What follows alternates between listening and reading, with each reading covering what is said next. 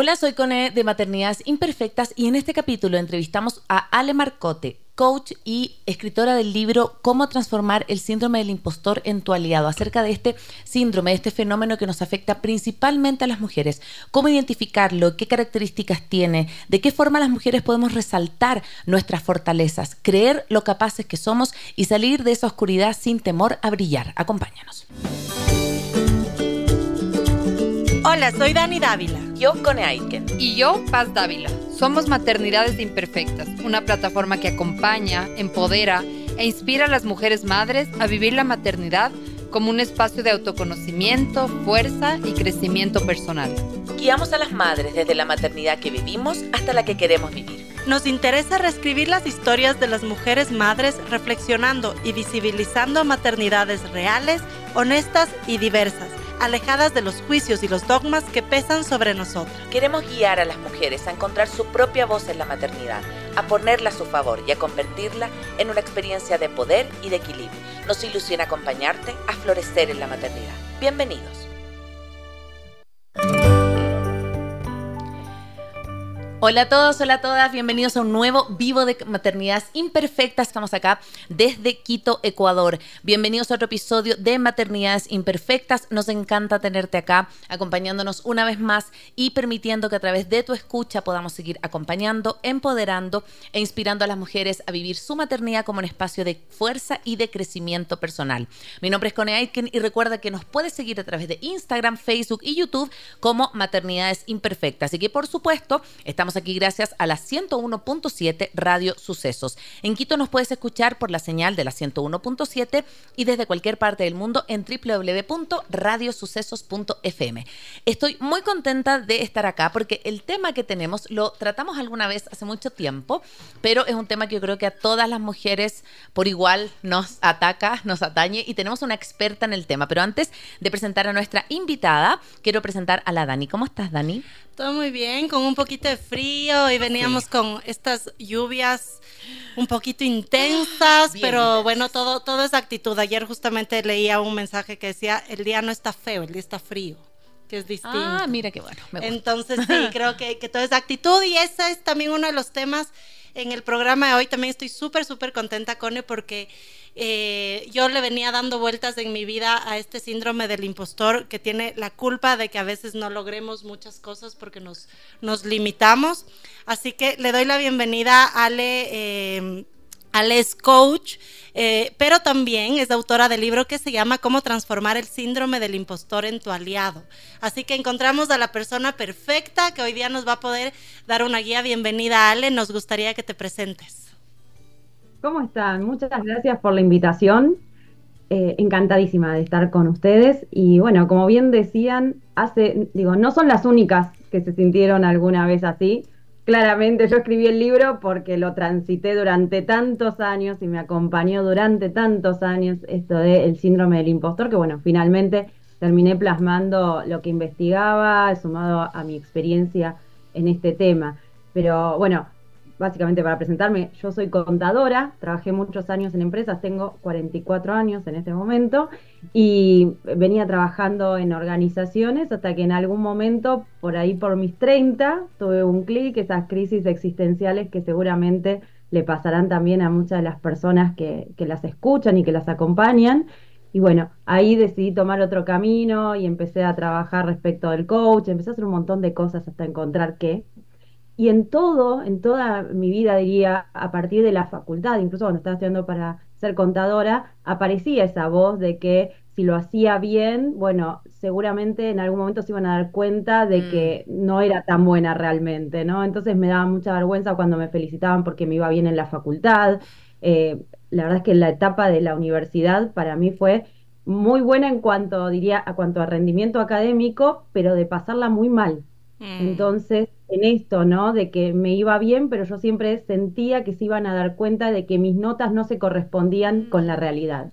Entonces, eso después, bueno, se diluyó un poco en, el tiempo en que empecé a trabajar y tomar más confianza, pero apareció después con fuerza cuando hice este cambio de carrera, cuando a mis treinta y pico empecé a decir, y bueno, quiero hacer otra cosa, no sé muy bien qué, y empecé a estudiar coaching, empecé a estudiar otras digamos, eh, otras, eh, irme por otras ramas en tratando de entender por dónde iba y ahí siempre sentía que no estaba lo suficientemente preparada para hacer algo, ¿no? ¿Quién va a querer comprar un taller? ¿Quién va a querer eh, que la acompañe o que lo acompañe en un proceso de coaching?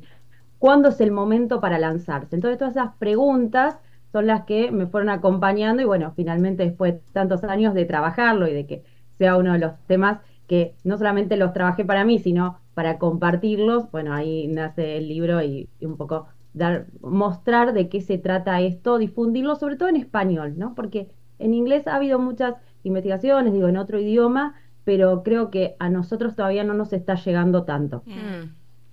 Oye, mi Ale, y quiero partir por eso y quiero agradecerte porque me encanta este cambio, este giro que tuviste también en tu vida, como en decir, bueno, ¿a qué me dedico? Y después empezar a decir, ¿y quién me va a comprar? ¿Quién va a querer mm. algo, algo hecho por mí? Quiero partir por las personas que nos están escuchando, a lo mejor nosotros con la Dani ya hemos como sabido un poco de qué se trata este tema, porque también lo investigamos para hacer el capítulo hoy día, pero ¿qué es el síndrome del impostor? En palabras como súper simples para explicarle a las personas de qué se trata, qué características tiene.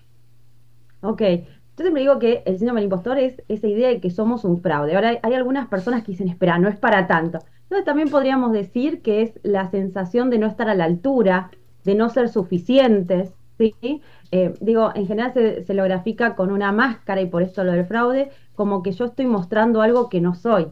Los demás están comprando de mí algo que realmente no es. No soy tan perfecta como las demás personas creen. No sé todo lo que las demás personas piensan que yo sé. Entonces, esta idea de no ser suficientes, no estar a la altura o ser un fraude, nos lleva también al miedo a ser descubiertas, ¿sí? Eh, a que alguien se dé cuenta. Y esta frase aparece un montón en la cabeza de las personas, de alguna u otra forma, en algún momento se van a dar cuenta. Y ese miedo a ser descubiertas también podríamos decir que nos lleva al miedo a equivocarnos, al miedo a fallar. ¿Por qué? Porque si yo me equivoco en algún momento, fallo en lo que estoy haciendo, en el trabajo, en mi vida personal, en algún rol en particular, bueno, entonces realmente ahí se va a caer esa careta y se va a confirmar que yo era un fraude.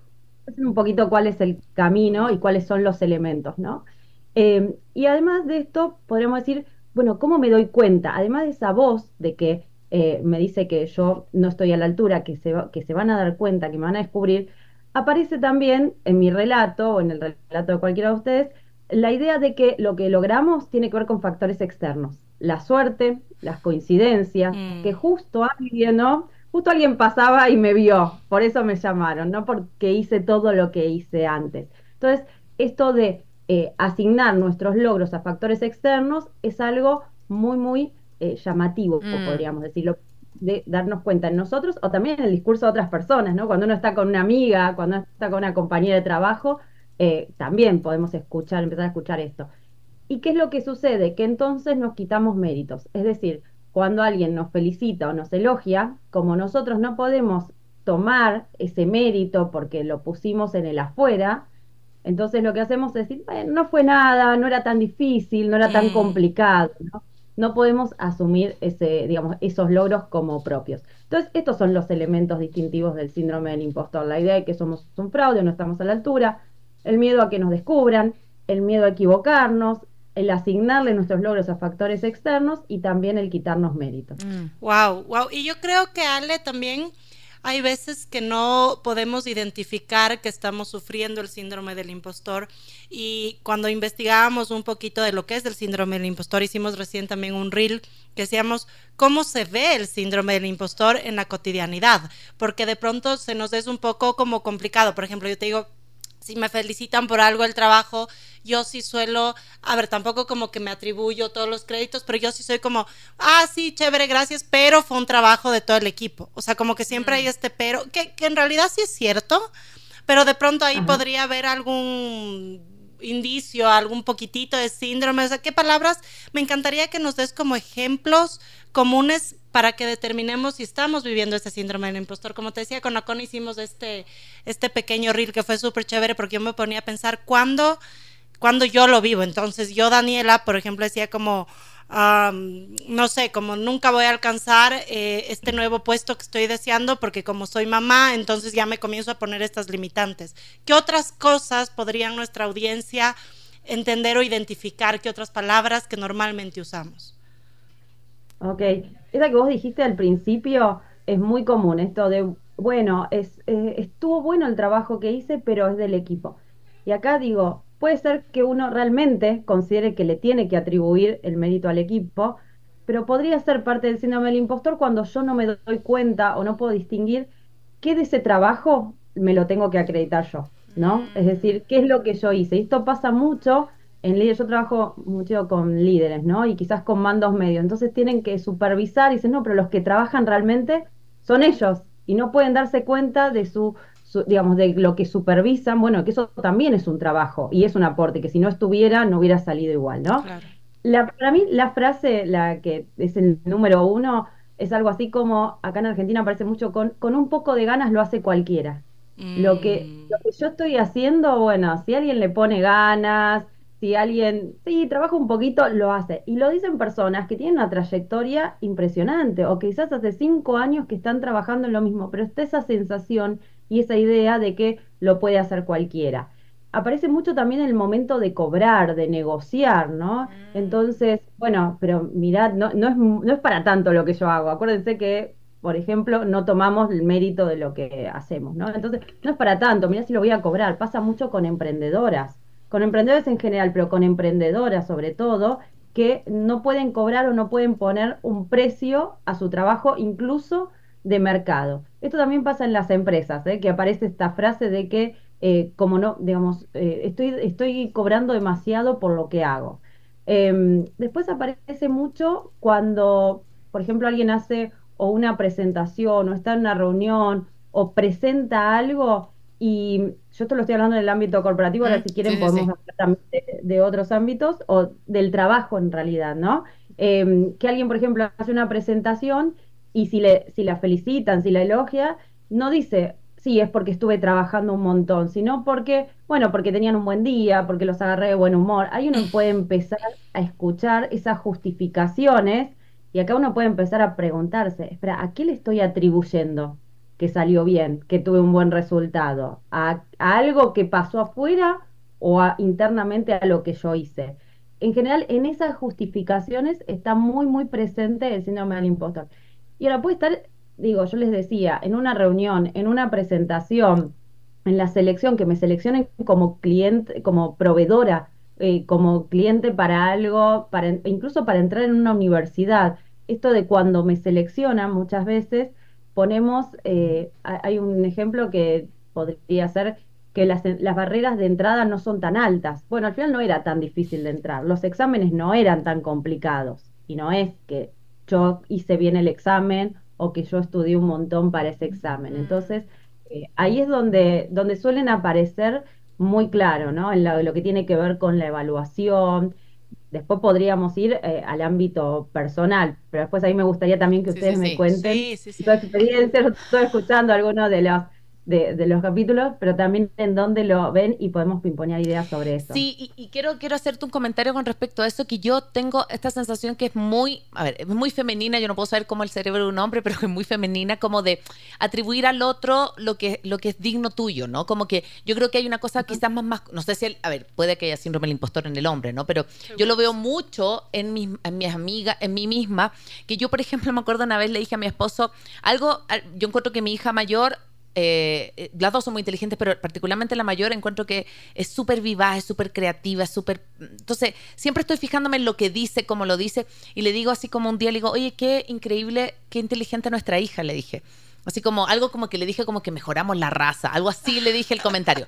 Y me miró, me dijo, es que la que se tiene que ver eres tú, me dijo, porque tú eres ah. igualmente inteligente, pero nunca te has creído lo inteligente, que eres, me dice. Así como lo ves en tu hija, me dijo, porque es un externo y como que como mamá quieres potenciarla, pero no logras ver esas mismas características en ti. Entonces, yo no sé si tiene que ver, Ale, con que quizás como mujeres nos cuesta relacionarnos quizás con la abundancia económica, lo que sea, o con la sensación de ser capaces, porque estamos más asociados, no sé, a la ternura, al cuidado, a estar con un otro, pero que la parte como de ser inteligentes, capaces, líderes, es como que mejor por ahí no me meto. ¿Cómo lo ves más femenino? ¿Cómo, cómo lo ves desde ese aspecto? Sí a ver, voy por, mm. por partes. El síndrome del impostor vieron que se escucha mucho el síndrome de la impostora. Mm. Bueno, porque al principio fue muy asociado con las mujeres. De hecho, los primeros estudios hablaban de mujeres. Ahora, cuando empezamos a recorrer y avanzar en el tiempo, empezamos a ver que en los varones también aparece. De hecho, en mis talleres vienen muchos varones. Ah, qué bien. Entonces, eh, digo, no es que no está, pero sí lo que sucede es que para las mujeres tiende a ser más limitante. ¿Por qué? Porque hay un montón de cuestiones culturales. Claro, la medio, sociedad ¿no? ya te limita. Claro, y nos criamos con ciertos mensajes que hace que a nosotros nos limiten más. Entonces digo, no es que no están los varones, es decir, yo no, no lo considero que sea el síndrome de la impostora, pero sí hay cuestiones culturales que a nosotras nos terminan limitando. Y esto que vos decías, ¿no? De la idea de que quizás estamos más asociadas a la ternura, a la emoción, a la belleza, ¿no? Esto tiene que ver con los estereotipos de género. ¿Y los varones a qué están más asociados? A lo racional, la toma de decisiones, Claro. la negociación, lo objetivo, nosotros lo subjetivo. Esto tiene, es, es pura, digamos, teoría de, de, de género y hablamos de los estereotipos. Entonces, quizás ahora no se escucha tanto, pero yo recuerdo cuando era más chica que de repente había algún tipo de, de discusión o de tema más de números o de cosas así, y en algún momento alguien te decía, esto no es para mujeres, ¿no? Mm. O sea, o- Mm. entonces, esto que si bien no está tan presente en las conversaciones, creo porque se va, por lo menos desde lo que se ve, desde lo que se dice, empieza a, estar un poco más callada esa voz, todavía sigue dando vuelta en nuestras cabezas y en los sesgos inconscientes que tenemos. De hecho, cuando yo en el, en el libro hay un capítulo que hablo del síndrome del impostor y las mujeres, y hablo justamente de este, este como uno de los factores culturales, la idea de que las mujeres estamos más asociadas a lo emocional, a lo subjetivo, aportamos belleza, aportamos otro tipo de cosas, pero lo racional no nos No es corresponde. nuestro, no, como Entonces, que no fuera nuestra área. Exacto. Exactamente, no es lo nuestro. Entonces, esa idea de que, ¿cómo es que llegó ahí? Que muchas la hemos escuchado, ¿no? Sobre todo mujeres que están en alguna organización o que, o que tienen un determinado lugar, no sé, en su emprendimiento, pero ¿cómo, ¿cómo es que hace eso? Sobre todo en organizaciones se ve mucho que no, ese tipo de preguntas no se suele hacer de los varones. Por Sí. más que un varón esté menos Preparado a lo mejor. Sí, sí. Exacto. ¿sí? Yo creo, yo Entonces, cre- perdón, Ale, por ejemplo, aquí Dale, yo dale. sí siento que un poco hab- hablábamos con la CON en un summit que fuimos alguna vez, que incluso es tan heavy este tema social que si te das cuenta, hay veces que tú consigues un puesto de liderazgo o no sé, una gerencia y te felicitan por ser mujer y haberlo conseguido. Entonces, como que también yo siento que un poco distorsionamos esta idea de, de género porque, a ver, no, no, es por ser mujer, es porque soy inteligente y puedo ser igual de inteligente que un hombre, porque trabajé mucho y puedo trabajar igual que un hombre. Entonces, yo creo que también en ese sentido, como acotando un poco lo que estaban conversando, eh, es sí también empoderarnos y decir, a ver, sí, Sí, todo bien, yo sé que durante años a las mujeres no nos han dejado como participar de la fuerza laboral eh, o participar de decisiones importantes, pero a mí no me gusta mucho, yo hablo mucho de liderazgo femenino, pero no me gusta tomarlo desde el lado de como soy mujer, me gané este puesto, o como soy mujer, felicítenme porque soy Mm. mujer y sí soy capaz. Yo creo que más bien también eso de ir cambiando dentro de las organizaciones también nos va ayudando a nosotros como mujeres decir, no, no estoy aquí porque había una terna de tres hombres y tenían que cumplir con la equidad de género, estoy aquí porque me merezco estar aquí. Totalmente. Sí, sí, eh, pero sí en, en esto traigo de que en algunas organizaciones eh, opera muy fuerte esto de la, de la cultura y de los sesgos. Entonces, claro, sí, parece que ser, digo, yo creo que el, quizás el felicitar de haber llegado o eso puede tener más que ver a veces con lo difícil del camino. Pero Claro. que nosotros estamos igual, digo, de hecho los estudios, es impresionante cuando yo estaba escribiendo el libro, veía algunos estudios eh, de la cantidad de mujeres en, a nivel mundial que están saliendo de las universidades. Hoy más mujeres se titulan que varones, ¿no? Entonces eso todavía en las organizaciones no se ve. Y nosotros siempre tenemos esta idea de que nos tenemos que capacitar más. ¿sí? Como que Sí. nunca es suficiente. Sí. Nunca es suficiente, nunca es suficiente. Wow. Por algo, la creencia de, una de las creencias, que es la de debería saber todo, que está detrás del síndrome del impostor, para mí nos pega mucho, porque en las mujeres aparece esto de que siempre tengo que estudiar más y entonces quizás no nos postulamos a un puesto o no tomamos determinado desafío hasta que no cumpla con todos los requisitos. Y eso en los varones Mm. sucede así, ¿no? Hay estudios que justamente dicen eso, que las mujeres esperamos a tener el 100% de los requisitos, siempre estamos teniendo que demostrar mucho más, eh, digo, y de vuelta vuelvo a que también hay un, digamos, hay algo en la cultura en la que cuando nos están mirando desde un lugar de eh, que quizás no somos, no tenemos, no somos todos los racionales que deberíamos ser para estar en determinados puestos, bueno, eh, eso juega en contra, ¿no? La cultura juega en contra. Obviamente en algunos países esto ya se está como visibilizando más, mm. eh, en otros todavía no tanto, y en organizaciones, ¿no? Por supuesto, hay organizaciones en donde esto está mucho más trabajado que en otras. Y siento, Ale, que, bueno, obviamente en lo, lo cognitivo, siento lo que tú dices, como que hay una lucha media histórica por, por, por llegar, porque no nos sentimos, sentimos que es como un terreno que no nos compete, pero inclusive... Eh, cuando yo veo que es como, por ejemplo, un terreno ya personal. Yo, yo hago un montón de talleres para mujeres, para, para adolescentes, todo, y yo les hago una actividad que se llama la capacidad de dar y recibir elogios. Ya, entonces les hago que eh, se juntan con una pareja y le digan algo bonito que les guste del otro, puede ser físico, si lo conoce, puede ser mental, personalidad, lo que sea, pero el otro tiene que callarse. Y no puede ni asentir, ni decir no, lo que ni, ni, justificarse. Porque también yo creo que hay mucho de impostora y es como, no sé, yo veo, me encanta el pelo de la Dani. Entonces, uy, Dani, qué lindo tu pelo. Ay, sí, pero es que justo. Y, uno dice cualquier cosa. Como que uno se disculpa, o me pasa a mí, me disculpo por algo bacán que me dicen mío. O, uy, qué lindo, escuché tu programa, me encantó. Ay, sí, pero es que la invitada era súper buena. Es como que siempre viene el pero. Eh, en, lo, personal, en lo físico, lo que sea, siempre también, ahí hay algo también de medio de como impostor, como medio que no brilla, así como me voy a esconder detrás del compu para que no me vean. Y sí, sí, y si vos pensás en los factores que yo dije al inicio, tiene mucho que ver con eso. Sí. O sea, lo, pongo vuelta en el afuera, ay, qué lindo que te queda esta ropa, ay, pero era, no sé, e, era de mi mamá y era la compré barata, de oferta, eh, como, como uno siempre está justificando como, ¿quién preguntó eso, no? ¿Quién preguntó eso? Eh, está buenísimo. Yo trabajo también sobre los elogios y esto que vos traes me parece fantástico, porque es empezar a desarmar ese discurso que tenemos automático, ¿no? De que no nos corresponde recibir eso. Mm. Y eh, lo hablamos entonces en el trabajo y lo hablamos en cualquier ámbito, como vos bien traías. Entonces, es un, vos sabés, yo muchas veces lo pongo como desafío, a veces los programas que doy entre semana, uno de los desafíos tiene que ver con eso. Y lo que cuesta, las personas les cuesta mucho frenar ese decir un sí pero y decir gracias, ¿no? O callarse. Mm, mm. Es, es, algo que tenemos que reentrenar todo el tiempo, porque si no estamos poniendo en el afuera algo que no tenemos por qué, ¿no? Y, entonces es empezar a escuchar. Yo creo que si uno habla de estrategias, empezar a escucharse y frenar ese diálogo que no nos está contribuyendo como el cómo respondemos a los elogios, bueno, esa es una, una muy buena estrategia para arrancar a trabajar sobre esto. Sí, qué, qué, temón, qué temón. Estamos acá con Ale Marcote hablando de el síndrome del impostor y vamos a dar nuestra primera pausa musical. Esta es una em, eh, canción, todavía no, todavía no, todavía no vamos con la primera pausa musical. Fue un, viste, fue un paso en falso, no importa, podemos Nos dijeron, hablen más, está buenísimo. Está bueno el tema, está bueno el tema. Em, Ale, quiero que nos cuentes entonces esto que tú traes acá como de cómo poder mirar cómo poder observar estas características, porque, a ver, mirarnos a nosotros es difícil. O sea, no esto que tú dices como que lo tenemos súper internalizado.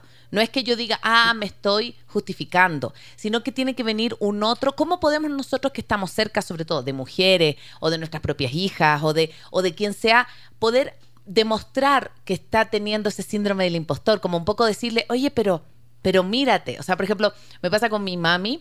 Mi mami toda la vida se sintió menos que su hermana, ¿ya? Eh, porque mi mami mm. estudió enfermería y mi tía es médico. Entonces siempre las compararon, como que ella no le alcanzó para ser doctora, ¿no? Fue solo enfermera.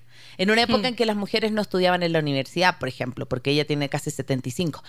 Y me acuerdo cuando vino acá a, a verme a Ecuador, yo le dije, mamita, todavía nunca es tarde para volver a quererte, así como para ver lo bacán que eres, le dije, porque eres una mujer maravillosa, una abuela increíble, como que tienes que confiar más en ti. Y me acuerdo que su carita cambió, así como que me dijo, gracias por, por decírmelo, por verlo. ¿Cómo podemos nosotros medio en nuestro entorno ser también agentes de cambio de quienes veamos que están sufriendo los síndromes impostores en el día a día? Bueno, yo creo que lo, primero, si bien vos decías esto que a veces es difícil reconocerlo en nosotros, empezar a hacer ese trabajo, porque también empezamos a estar más atentas. Obviamente es más fácil escucharlo en los demás, ¿no? Eh, cuando digo, cuando empezamos a escuchar, para mí lo más fácil es cuando empezamos a escuchar este tipo de frases. Ejemplo, yo estoy en un coaching y alguien me dice, sí, por suerte, tal cosa. Por suerte me ascendieron, por suerte me llamó tal cliente, ¿no? Mm. Eh, cosas que cuando uno las escucha a veces parecen insólitas, pero para la persona son totalmente transparentes. Ejemplo, algo que me, pasó a una persona, me llamaron para coordinar esta, digamos, una revista de temas científicos, pero porque no había nadie disponible en ese momento la que estaba más cerca era yo. ¿No? Entonces, cuando uno escucha y cuando uno ve la trayectoria de esa persona, no es que, o sea, es una persona que viene trabajando hace años en el tema, y, la persona te lo cuenta como si nada, o sea, no, ni siquiera registra eso. Entonces, empezar a registrar esto de cuando las personas le empiezan a asignar sus logros, chiquitos, grandes, cuando digo logros, puede ser lo que sea, lo que sea. Mm. Pero cuando empiezan a asignar algo a, algo externo. Eso para mí es, es clave, porque uno ahí a la persona la agarra y dice, pero por suerte, ¿te ascendieron por suerte? ¿O qué hiciste vos? Mm. Entonces, siempre devolverle la pelota, eh, dándola a pensar, ¿qué hiciste vos para eso? Sí. ok, estuviste ahí justo, publicaste algo y justo te vieron, que publicaste algo, digo, te vieron o te llamó alguien, pero publicaste algo, no estabas durmiendo claro, sí, sí, sí. para que eso suceda.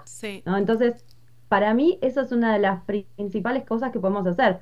Otra que trajiste vos recién, la comparación yo en el libro digo, lo esquematicé en el síndrome en cuanto al síndrome del impostor en creencias y factores, ¿no? Y los factores, las creencias son estas que le decía, tendría que hacerlo perfecto, tendría que saber todo, tendría que poder con todo. Después, si quieren, después de la pausa hablamos de eso. Eh, pero le digo, los factores que, que, también inciden, uno tenía que ver con la comparación. Mm. ¿Cómo nos comparamos? Entonces, cuando uno escucha que una persona está comparándose con otras, ahí en general esa comparación que hace no suele dejarla bien parada. O sea, no es una comparación positiva, es una comparación en desmedro. Por, eh, ejemplo, eh, ¿por qué las, personas consiguen pareja y yo no? ¿No? Entonces el resto, parece que el resto del mundo consigue pareja y yo no, hay algo mal en mí. Mm. Eh, lo que vos traías, la otra persona estudió tal cosa y mi, mi carrera es de menor rango, de menor categoría, entonces hay algo mal en mí. Entonces, cuando escuchamos la comparación, en la forma en que nos comparamos, hay algo que no nos está ayudando. Entonces, primero, ayudarle a visibilizar esto a la persona y después ver, ejemplo, lo que yo te decía, esto que, esto que te, estas frases que te estoy diciendo son frases que, escucho y que trabajamos, ¿no? Pero eh, las, las demás personas consiguen pareja y yo no. Bueno, todas las personas consiguen pareja que digo, o esa generalización que hay dentro de la comparación tampoco nos ayuda, ¿no? Porque pareciera que el mundo logra cosas, el mundo yo no entero, yo, no, o sea, estoy ahí afuera y yo no, ¿no? Entonces, ese tipo de conversaciones, abrirlas, ayudar a visibilizar eso me parece que, está muy bueno. Además, lo que yo decía de la forma en la que nos comparamos, nos comparamos poniendo en el otro un montón de cosas que parece que nosotros no tenemos. Mm. Entonces yo digo, tal persona sabe hablar muy bien en público y yo soy un desastre. Ok, entonces de esa forma no me ayuda. Lo que podría hacer es pasarlo a una comparación que inspira, podríamos ponerlo entre comillas, es decir, la otra persona habla muy bien en público. ¿Qué hizo esa persona para, llegar, ahí? Desde un lugar más de, de admiración, desde un lugar de si es que yo quiero lograr eso, porque si es que yo no quiero lograr eso, tampoco sé para qué me estoy comparando, digamos, ¿no? Pero llevarlo, cuando es que yo quiero lograr algo así, bueno, ayudemos a la persona a ver qué es lo que podría ser distinto para llegar a ese lugar, pero no es de un lugar de, ponerse en desventaja, mm. ¿sí? Eh, o también uno podría decir, bueno, pero ¿qué cosas vos tenés? o, qué habilidades? ¿O qué fortalezas? ¿Qué sí tenés vos? Pues no pareciera eso, que nosotros no tenemos nada. Y ojo, porque eso alimenta la duda sobre nosotros mismos, la confianza sobre nosotros mismos. Entonces, para mí ahí hay que haber mm. como varios aspectos a trabajar. Sí, sí, sí, sabes, bueno, yo creo que ahorita durante toda esta conversación como que eh, varias frases han ido saliendo y como que podemos identificar y estoy segura que quienes nos, escuchan han identificado, ah, wow, yo hago eso, yo todo el tiempo estoy repitiendo. Y lo que me gustaría saber es ya yendo a lo práctico, ¿no? Ya estamos como súper claras en lo que es el síndrome del impostor, que además está presente, creería que las 12 horas del día. Totalmente. Exacto. Eh, ¿Cómo puedo, o qué ejercicios prácticos, o cómo puedo empezar a ya sanar? Si ya identifiqué que tengo este síndrome del mm. impostor, ¿qué nos puedes recomendar? O sea, que es, pero un ejercicio que la gente que nos escucha puede decir como, desde hoy puedo empezar a trabajar en esto para ir sanando para mí, el, digamos, los más básicos, los dos más básicos, uno tiene que ver con lo que hablamos antes de los elogios.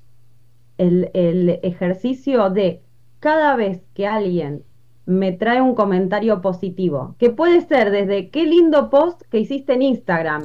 Digo, no estoy hablando de algo existencial. Qué lindo post, qué lindo que te queda la, la remera esa, qué lindo que te... Lo que sea, trabajar en salir de la respuesta automática. ¿Por qué? Porque yo en la medida en que voy identificando puedo ir cambiando mi discurso, ¿sí? Y nosotros estamos tan entrenadas en hablarnos mal o en tratarnos de una forma a la, digamos, como no trataríamos a otra persona, que necesitamos empezar a cambiar ese círculo. Entonces, el empezar a tener, siempre digo, el observarnos a nosotros mismos, empezar a tener conciencia de cuál es nuestro diálogo.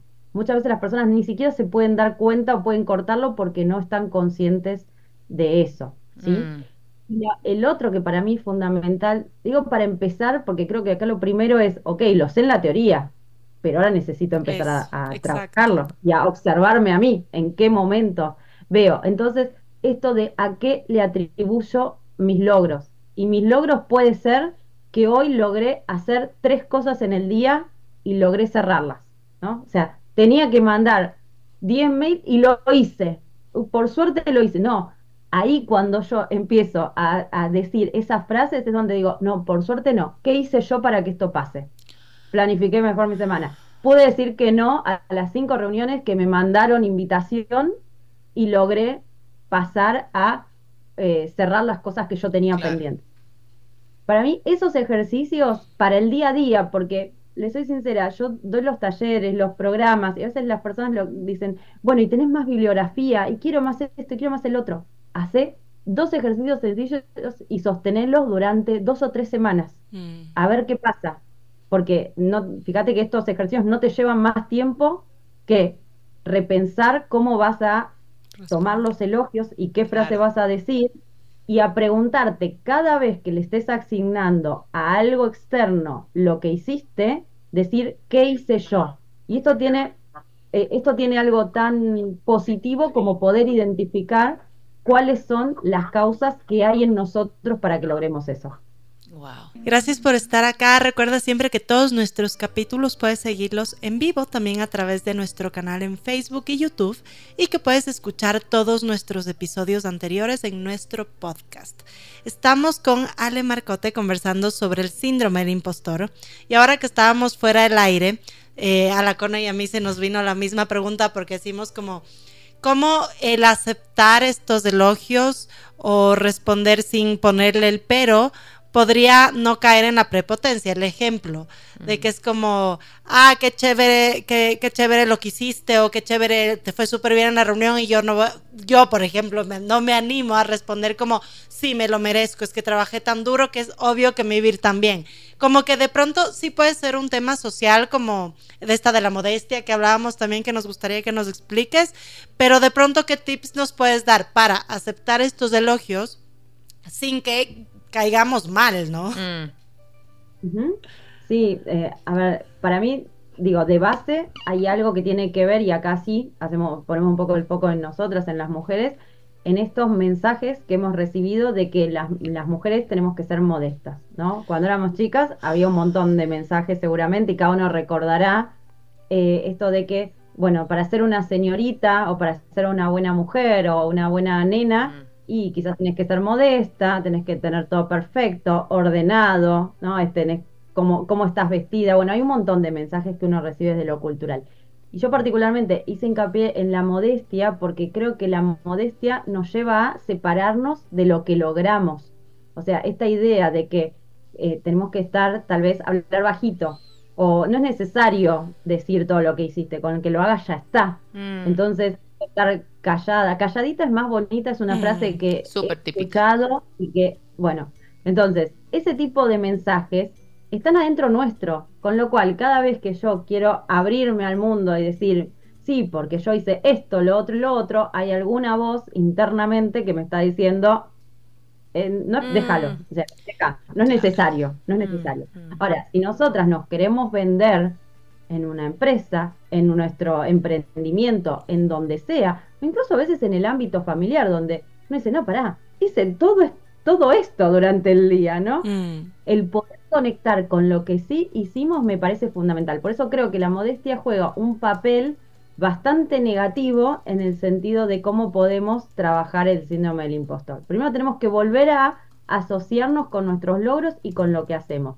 Entonces digo, guarda porque muchas veces aparece, esta pregunta que me trajeron ustedes es súper recurrente, ¿no? Pero si yo digo lo que logré o digo, sí, me lo merezco, parece que soy soberbia, parece que me la estoy creyendo.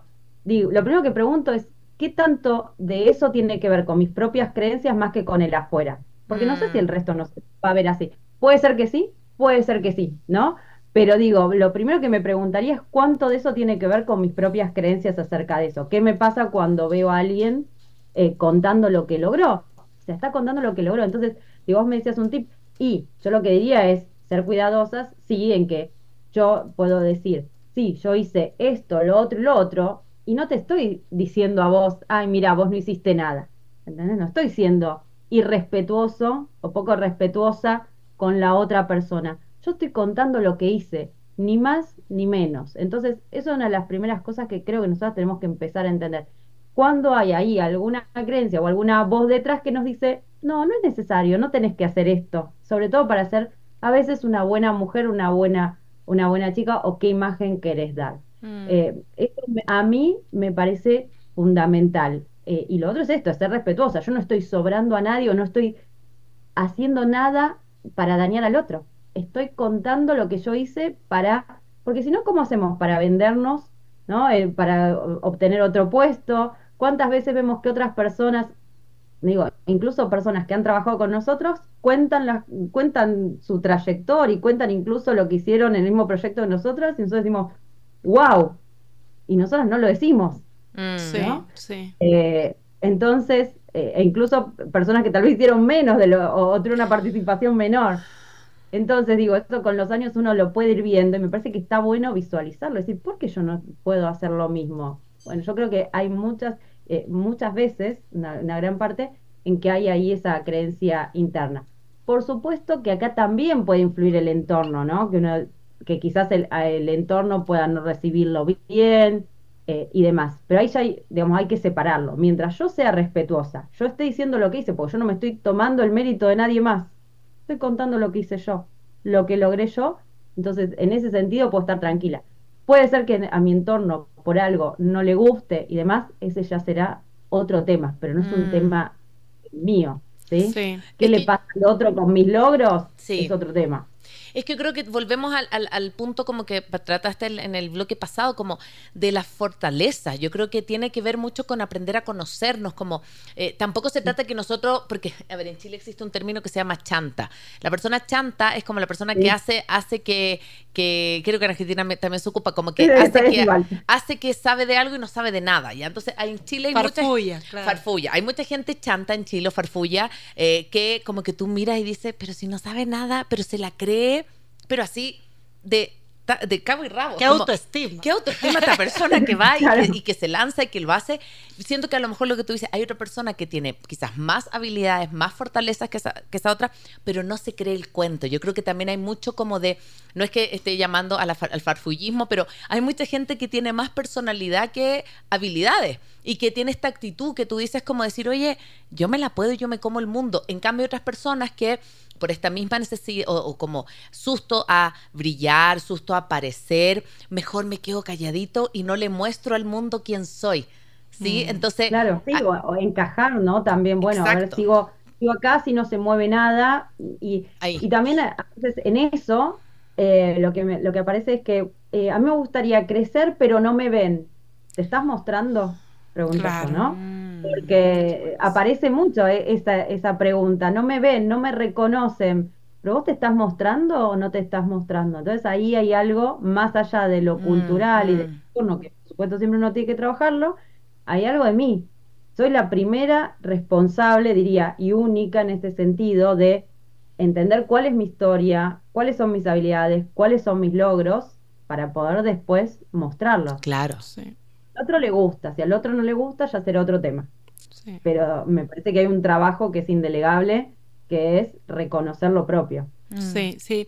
Y yo creo que, bueno, ya fuimos como que en- encaminadas, que es del síndrome del impostor, cómo podemos ir teniendo estos ejercicios prácticos, pero creo que también sería súper importante decir qué es lo que puedo lograr yo cuando me despido del síndrome del impostor o como dice tu libro, cuando lo tengo de aliado. ¿Qué, qué cosas maravillosas se pueden abrir en mi mente? O sea, sí creo que sería súper importante también que contemplemos eso, porque dices, bueno, a veces estoy en mi zona de confort y yo, ves que es súper común como, bueno, yo soy así, pero te pasas quejando de la vida, de que no asciendes, de que no te va bien y tal. O sea, realmente, Ale, eh, ¿qué hay detrás de aliarme con el síndrome del impostor? ¿Qué son las cosas que puedo conseguir con eso? Bueno, yo primero, eh, esto de, tomarlo como aliado que le puse en el título, tiene que ver con que cuando le estaba buscando, el, justamente cuando le estaba buscando, bueno, a ver cómo lo, lo nombro, decía esto de derrotar, ¿no? Este, olvidarnos del síndrome del impostor y demás, me parecía tal vez eh, demasiado en qué aspectos, en que, y esto lo quiero aclarar, en que hay ciertas creencias que nosotros tenemos y que en determinados momentos no nos molestan, no las vemos como un obstáculo, y después en algún momento de nuestra vida sí. Y ahí es donde podemos decir, bueno, yo lo empiezo a trabajar, eh, ejemplo, la creencia de la perfección. A muchas personas la creencia de la perfección durante bastante tiempo en su vida no les molestó, es más, las impulsó a ir por más, a conseguir Claro. un título, a conseguir un trabajo y demás. Ahora, llega un momento en que están con un nivel de sobreexigencia altísima, no pueden, no pueden más porque no se permiten equivocarse. Entonces ahí la creencia de perfección se vuelve un obstáculo para seguir desarrollando, ¿no?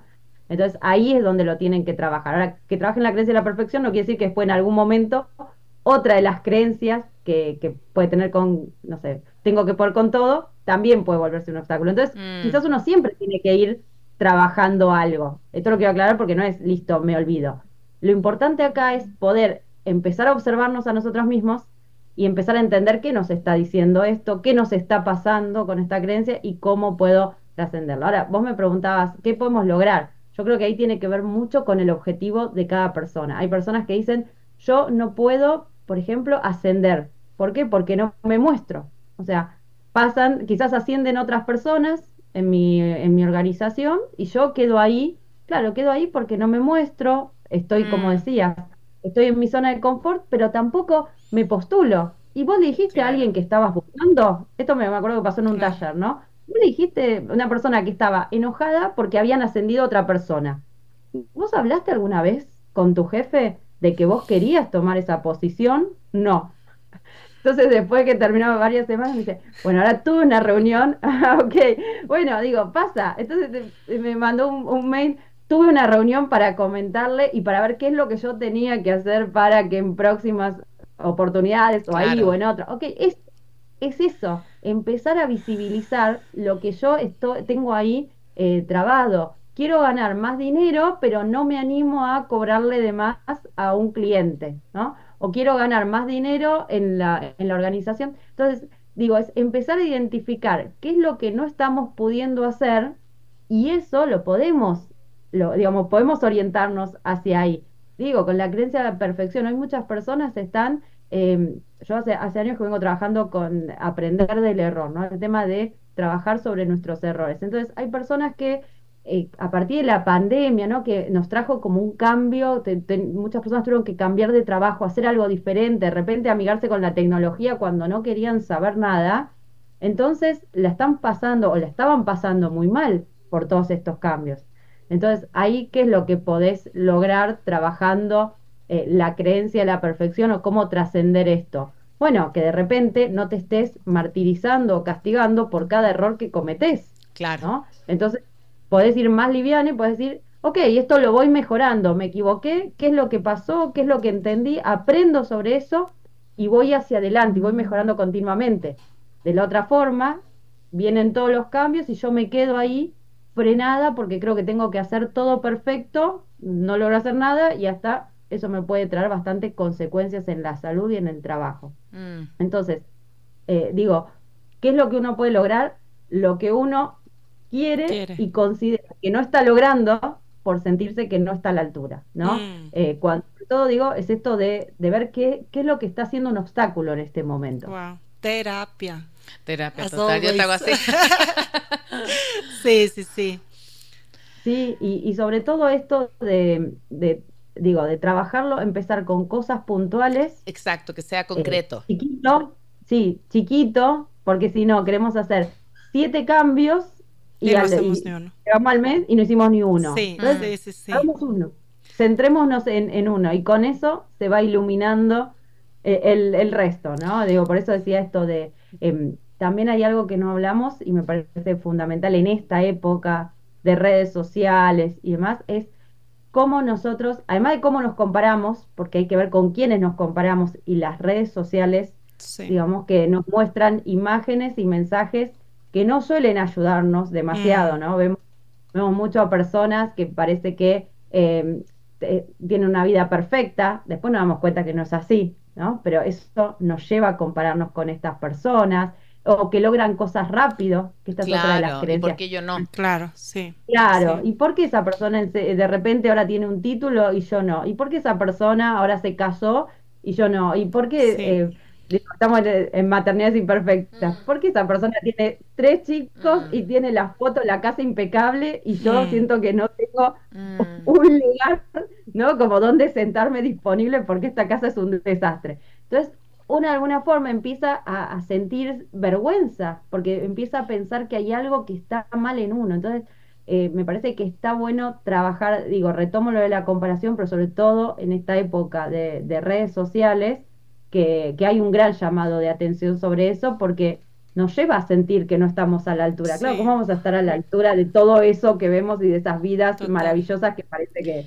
Y yo creo que eso, yo creo que eso también no solo nos llega, nos lleva a esta comparación absurda, sino que a otros problemas mucho más profundos como, como la depresión, ¿no? O sea, hoy de mañana yo también le decía a la Cone que estoy justo identificando ciertas cosas de mi vida que que no me, no me estoy juzgando y que eso es lo lindo, más bien como que me ayudan a entenderme, pero yo sí creo que es mucho por la comparación, o sea, por ejemplo, el overthinking del que te hablaba hoy de mañana, o sea, sí, sí, amo Pinterest, amo Instagram, amo TikTok, pero claro, ¿qué es lo que ves ahí? La vida perfecta de todo el mundo. Eh, y dices como, ¿por qué yo no lo puedo lograr? Aunque sea inconsciente, o sea, aunque uno como que diga, no, es imposible de ley, no sé, ¿no? Estas parejas, hay una pareja que no voy a decir el nombre, que es súper famosa, y dices, yo siempre digo, ¿será que son tan perfectos? Es que es imposible que uno sea así con su pareja, pero aunque, aunque conscientemente tú sepas que de pronto es una mentira, yo sí creo que le vas mandando ese mensaje al cerebro, al cerebro de comparación, entonces como limitar de alguna forma también esto. Sí, lo que pasa es que yo creo que, que es súper difícil esto que tú traías, de la no comparación, porque yo creo que hoy día más que nunca tenemos una vida tan pública y que puede ser, obviamente, muy pocas personas muestran eh, la, casa con los platos que no están lavados. Me explico, o sea, como que eh, la, la, realidad o un berrinche, o sea, hay gente que muestra los berrinches de, o las pataletas de, de los hijos, sí, pero en general pones cuando estás feliz, cuando te va bien, cuando, cuando, cuando estás feliz con tu pareja, lo que sea. Y yo siento que nos falta mucho esto que tú traías también de la autocompasión.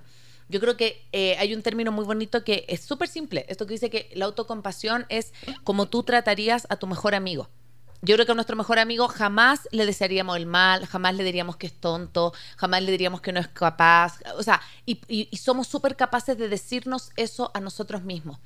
Entonces yo creo que partiendo por tratarnos con más ternura, podemos como también hacer un cambio progresivo en nosotros y en nuestra autoestima también. Totalmente. Eh, ese me parece también un ejercicio fantástico, ¿no? Mm. esto de yo esto que me estoy diciendo y que no paro de repetirme. ¿Se lo diría a alguien que quiero? A mi hija, a mi vecino, a mi compañero de trabajo, ¿le hablaría así? Mm. Entonces, si le hablaría así, poner un basta, poner un límite a, esos pensamientos. Obviamente que esto es un trabajo en el día a día, ¿no? Por eso digo, la, observación, porque esos pensamientos, ¿cuántas veces a mí me pasa, ¿no? Quizás algo no te sale bien y de repente en, en tu cabeza empieza a aparecer esto, pero ¿cómo puedo ser? ¿Cómo pude haber hecho? ¿Cómo no me di cuenta? Y, y, uno ni siquiera se da cuenta de todo eso que se está diciendo. Mm, mm. Por eso empezar a, por lo menos a detectar, bueno, cuáles son esos, esas frases, esos pensamientos que tanto daño de alguna forma nos están haciendo y empezar a, limitarlos o a por lo menos decir, espera, mm. eh, comparando con esta persona, a ver qué puedo, cómo, cómo puedo verlo distinto, me sirve, como digo, empecemos a dialogar con nosotros mismos de una forma más productiva. Sí, sí, qué lindo. A, hablar con nosotros de otra forma. Sí, totalmente. Qué linda terapia la de hoy. me encanta, me encanta porque te juro que es como que se, se, junta con un millón de cosas que estábamos hablando antes con Acone. Eh, mi Ale, normalmente al final nosotros damos como ideas fuerza de con, qué nos quedamos del capítulo. Eh, y yo creo que, bueno, yo voy a empezar, yo creo que me quedo con eso, o sea, con el saber hablar, el saber mostrar. Yo tenía un jefe que no le quería mucho, pero él siempre me dijo, lo que no se muestra no se vende, y es verdad. Mm. Entonces también sí, o sea, sin caer como en este de, eh, es que yo soy lo mejor que puedo haber en el mundo, es un tema de por qué me merezco, o sea, por qué mi trabajo puede merecer este, este ascenso o por qué amarme un poco más, ¿me entiendes? Como también aprender a identificar eh, las cien mil cosas positivas que no nos damos cuenta y a veces esperemos, esperamos que la pareja, que la amiga o que el de al lado lo vea cuando nosotros somos las primeras que deberíamos verlos. ¿Con qué te quedas tú, Cone? Me quedo con esto que vimos en el primer bloque como de de dejar de pensar que la inteligencia o que las capacidades o que los logros profesionales son terreno masculino. Como que me quedo con esto, sobre todo porque es un programa que está orientado para las mamás, para las mujeres. Yo sé que nos escuchan algunos hombres, pero, pero yo siento que es un problema que hemos tenido como las mujeres históricamente, de creernos el cuento, de sentirnos inteligentes, de sentirnos capaces como de, de no tener miedo de decir nuestras opiniones porque por temor a parecer tonta o que está hoy inadecuada. Como que eso creo que es un terreno que hay que empezar a ganar. Em, y, yo creo que es en lo cotidiano, ¿no? Yo, esto que te digo, yo tengo dos mujeres, eh, dos niñas. Entonces, por ejemplo, a mí me pasa que las encuentro las más bellas del mundo, como toda mamá le debe pasar con sus guagua, pero trato de no decirles mi princesa, mi, o sea, les digo que son bonitas, pero trato de decirle qué bien juegas a la pelota, qué bien bailas, qué inteligente que eres, porque digo, claro, si tú basas desde chiquitito, y esto es súper como cultural, obviamente me va a pasar, no, no estoy ajena a la cultura, pero si tú no le pones como también el énfasis en otras capacidades, quizás está más difícil porque vas a, a pensar que tu valía está en tu, en tu físico y no en también las capacidades que tienes. Así que con eso me quedo. ¿Con qué te quedas tú, mi querida Ale? Em, me quedé pensando con esto que, traías respecto de también, porque yo hablé mucho del diálogo interno, mm. ¿no? De observarnos a nosotros, pero también, digo, es un, espacio de, de maternidad, de mujeres, ver también qué tan compasiva estamos siendo con otras mujeres hablando de las redes sociales, como les decía antes, algo que muchas veces hay algún posteo, por ejemplo, en los últimos tiempos, eh, por lo menos en Argentina, aparecen algunas modelos, algunas mujeres que tuvieron hijos y de repente se muestran o llorando o compartiendo algo que les está haciendo difícil, mm. ¿no? La, maternidad, en esto que muchas veces está muy, muy romantizada, y de repente miro a ver qué pasa en los comentarios, y la mayoría de los comentarios son de mujeres diciendo, tal vez, pero ¿cómo vas a, decir esto? o sea, tratando de, invisibilizar o juzgando a la persona que está diciendo esto, ¿sí? Mm. ¿Qué, y es lo que le pasa, ¿no? Entonces digo también de cuidarnos y empezar a validar a la otra persona y empezar a validar que tal vez es mamá y está desbordada, es una persona que puede estar totalmente desbordada por el tema, que puede estar deprimida, por más que pueda amar un montón a su hijo y, y estar contenta de tener a su hijo, pero puede estar también mm, deprimida, mm. Puede, verse al espejo y sentir vergüenza de lo que ve porque lo que le está pasando. Entonces me parece como muy importante en este tiempo donde se habla mucho del hate, ¿no? del, odio en, las redes y demás, eh, que empieza a calar en las personas. Entonces tener mucho cuidado cada vez que estamos eh, emitiendo opiniones, ¿no? Por otro lado tenemos que ver cómo filtrarlas las que recibimos, pero ser cuidadosas también entre mujeres sobre todo de validar lo que le pasa a la otra persona. Sí, sí, y creo que con eso también vamos cambiando un poquito la, a la sociedad que tanto, tanta ira vive a diario. Eh, Ale, ¿cómo, ¿cómo te pueden encontrar y cómo pueden encontrar tu libro? Bueno, a mí me encuentran en mi página o en mi Instagram como Ale Marcote Eh, en mi, mi, libro se llama Cómo transformar el síndrome del impostor en tu aliado. Está en Amazon, en varios países de Latinoamérica también está en algunas librerías, así que lo pueden encontrar, o si no en mi página también está toda la info. Súper. Gracias, mi querida Ali. Recuerden todos los que nos siguieron y que quieren también eh, compartir este capítulo que va a estar en unos días más en formato podcast en Spotify, ponerle las estrellitas, a compartirlo, eh, subirlo a historias, porque así también nuestro podcast crece y podemos llegar a más y más personas. Recuerda que estuvimos acá gracias a Radio Sucesos 101.7. Nos puedes escuchar a través de www.radiosucesos.fm. chao. chao. Soy Cone Aitken. Soy Dani Dávila. Y yo, Paz Dávila. Gracias por regalarte este tiempo de autocuidado y crecimiento. Si quieres escuchar más capítulos y contenidos sobre maternidad y crianza, no olvides de encontrar nuestro podcast en iTunes y Spotify. Y a través de Radio Sucesos todos los domingos a las 12 del mediodía. Te esperamos.